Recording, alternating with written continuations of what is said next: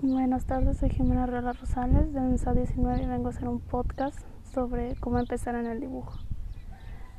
Bueno, pues para empezar en el dibujo, lo primero es que tengamos el gusto por el dibujo, el querer dibujar, tener la inspiración y en todo eso son las primeras cosas.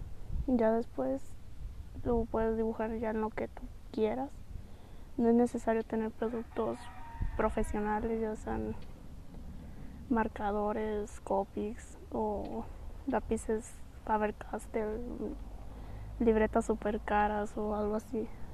Con tal de tener una hoja de máquina y un lápiz, con eso se hace. Mm, pues así lo que más bien no deberías hacer cuando estés dibujando.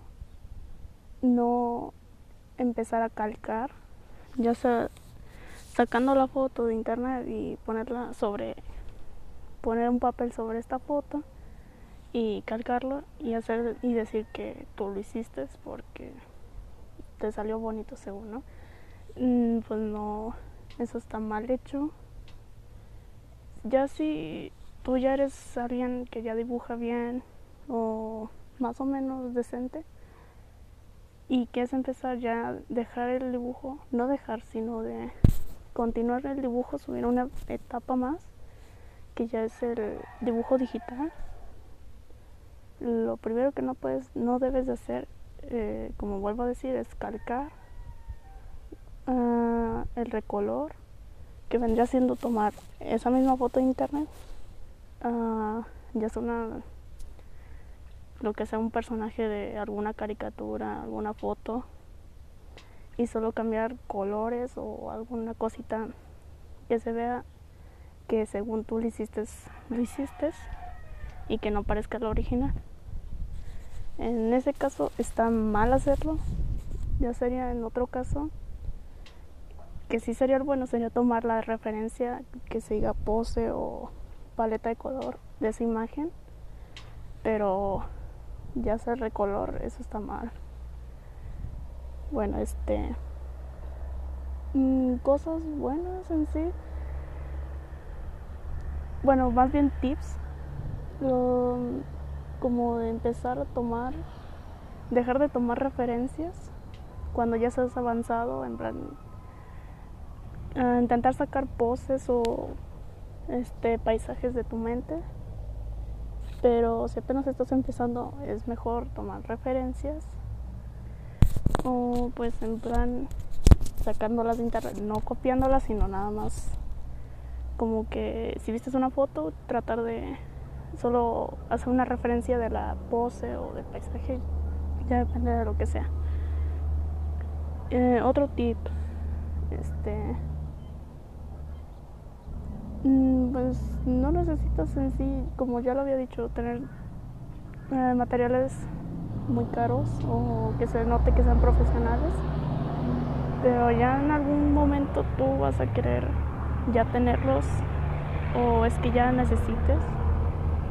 Y es más bien tratar de buscar opciones que sean parecidas pero más baratas o accesibles a tu precio. Ya sean un reemplazo de los Copics, esos marcadores muy caros son los Touch, porque hay varias marcas de esos.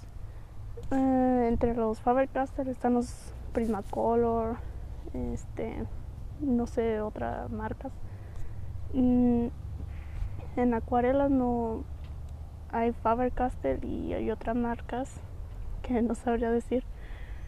Eh, ya sean libretas, pues Mm, hay unas que son sketchbook, pero ya ahí depende de la hoja que si tú te guías más al acuarela es una hoja más gruesita, si es al grafito o lápiz, una más delgadita, si es a los marcadores en sí, es más gruesa pero más lisa la hoja. Y hay distintos de esos, de tipos de hojas. Ya este ya depende de tus gustos, de cómo, a qué materiales te amoldes y así. Y pues otro tip sería como el de hacer bocetos fantasmas, podría decir así, voy, ¿qué se dice? Que es hacer un boceto del boceto del boceto.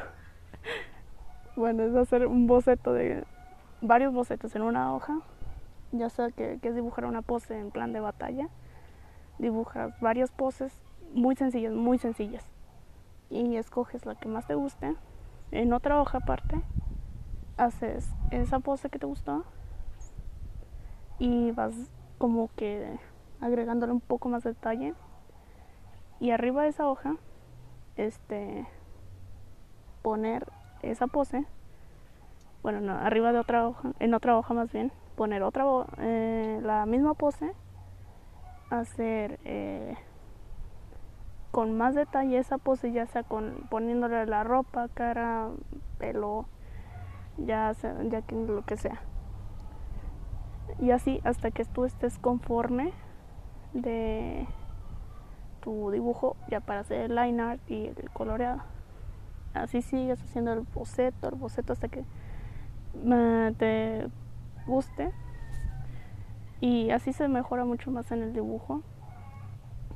Bueno, hasta aquí yo hasta aquí yo me despido. muchas gracias.